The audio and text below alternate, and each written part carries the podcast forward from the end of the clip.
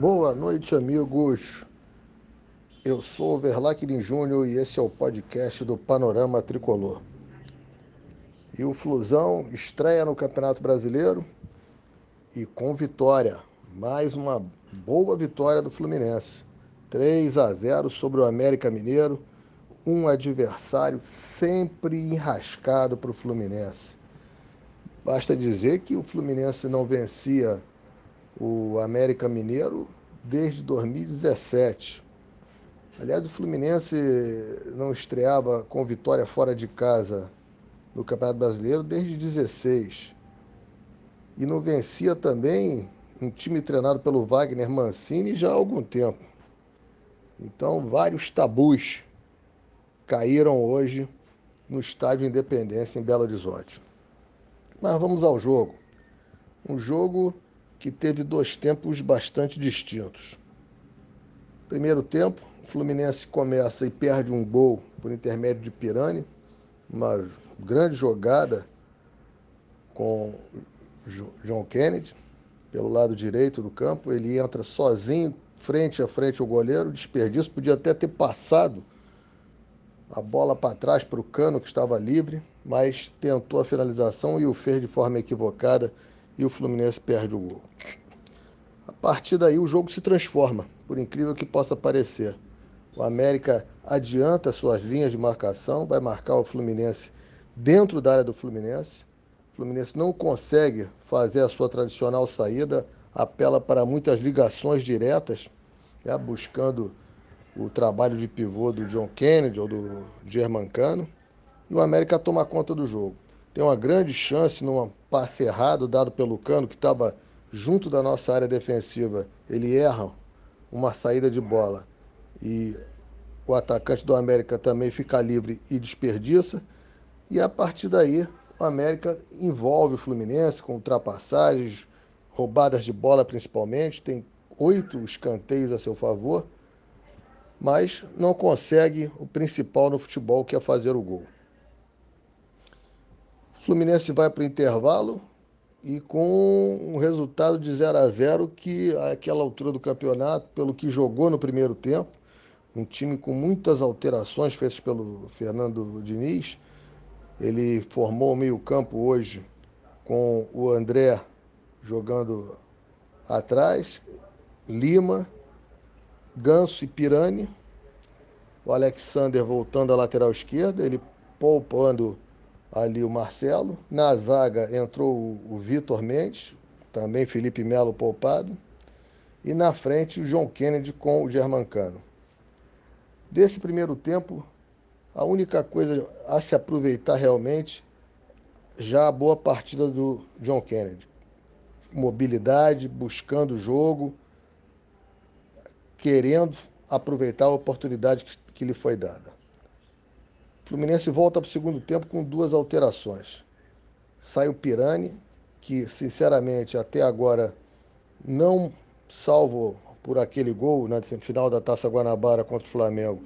Mas fora isso, não mostrou absolutamente nada que faça merecer ser a primeira opção de substituições do Fernando Diniz, que é o que vem acontecendo nessa temporada.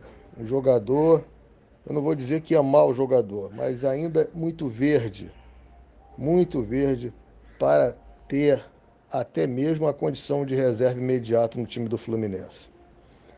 A saída do Pirani e a entrada do, do Lelê e do Alexander por contusão, sentiu uma fisgada e entrou o Guga na lateral esquerda, transformaram o jogo no segundo tempo. Lelê entrou de forma divina no time do Fluminense.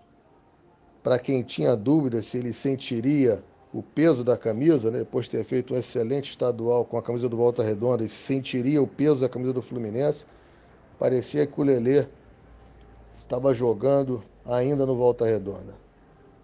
Com desembaraço, tranquilidade, categoria, enfim, ele muda o jogo. De início faz a jogada e aciona John Kennedy, que é derrubado na grande área, pênalti. E aí temos que fazer aqui um, uma outra um outro alerta, que já fizemos na final do campeonato, quando apesar daquela festa da vitória, alertamos que não pode, Germancano já deu provas que não é jogador para bater pênalti. Não se pode colocar todo um trabalho simplesmente à mercê de, de uma artilharia de campeonato, uma artilharia no ano. E o responsável, nesse caso, chama-se Fernando Diniz. O, o, Paulo Henrique Ganso vinha sendo batedor de pênalti do Fluminense com, com sucesso, até que ocorreu aquele fatídico jogo contra o Botafogo, em que deixaram o, o, o, menino, que já até Calegari, que já foi embora, bater, e nós vimos o resultado. Depois disso, o Cano, que já vinha perdendo, perdendo, perdido pênalti, perdeu inclusive na final e ainda, por sorte, conseguiu no rebote marcar o gol. E hoje, novamente, um jogo desse rascado uma penalidade no segundo tempo, não pode ser o Cano. Ele bateu, o goleiro fez uma grande defesa, a bola bate no travessão ainda, enfim. E poderia ter ser determinante no jogo. Quiseram os deuses do futebol que dois minutos depois Samuel Xavier descobrisse o mesmo cano entre os zagueiros e aí ele fez o que sabe fazer como ninguém que é fazer a finalização durante o jogo. Ele entra com tranquilidade, uma tranquilidade que é assim, de quem tinha perdido um pênalti dois minutos antes, dribla o goleiro, finaliza, faz o gol e abre as portas da vitória do Fluminense. E a partir daí o Fluminense toma conta definitivamente do jogo. E como eu já falei, com a participação de Lelê, com John Kennedy, enfim, esses três jogadores, que são jogadores agudos, homens de área, começaram a fazer uma troca de posicionamento que levaram à loucura a defesa do América Mineiro. John Kennedy faz numa enfiada de bola sensacional o segundo gol, com a finalização perfeita. Poderia ter feito mais um, uma jogada que ele entra novamente sozinho e o goleiro faz grande defesa. E o Lelê coloca o bolo na cereja com uma jogada individual sensacional pelo lado direito, dá um drible desconcertante no defensor do América e uma finalização perfeita para dar fim ao placar, números finais ao placar. Depois disso, o Fernando Diniz ainda mexe, tira o ganso e tira também o, o, o Nino por cansaço e ainda tira é, mais o Cano. Ele coloca o Queno, adianta o Lima, entra o Thiago ali na, no meio-campo e entrou o David Braz na zaga. Thiago entrou muito mal no jogo. Não conseguiu dar prosseguimento a nenhuma jogada. Não sei se estava nervoso, não sei qual era a situação. Não vou aqui, por esses 20 minutos que ele teve em campo, dar um veredito final. Mas é um jogador que já chega sob a desconfiança da torcida e esses 20 minutos de hoje, num jogo que já estava definido, um jogo que já estava definido, não foram nada agradáveis de se ver. O Keno também não entrou bem, era um jogo para ele, com o América todo desesperado, em busca de diminuir. Ele teve espaço pelo menos umas três vezes e não conseguiu desenvolver a jogada. A jogada. E ainda assim o Fluminense conseguiu segurar e manter ali o placar, os 3 a 0.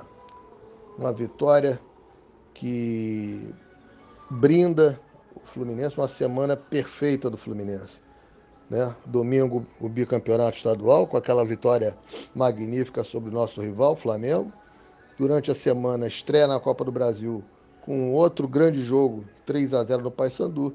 E estreia na Libertadores, um jogo dificílimo, fora de casa, e um outro 3 a 0 Terça-feira, segundo jogo da Libertadores contra o The Strongest. Vamos torcer para que a equipe tenha, estejam todos eles em boas condições para esse jogo. Ver como é que essa. O Alexander parece que sentiu uma fisgada na coxa e foi substituído por isso. Esperar que não represente nada demais.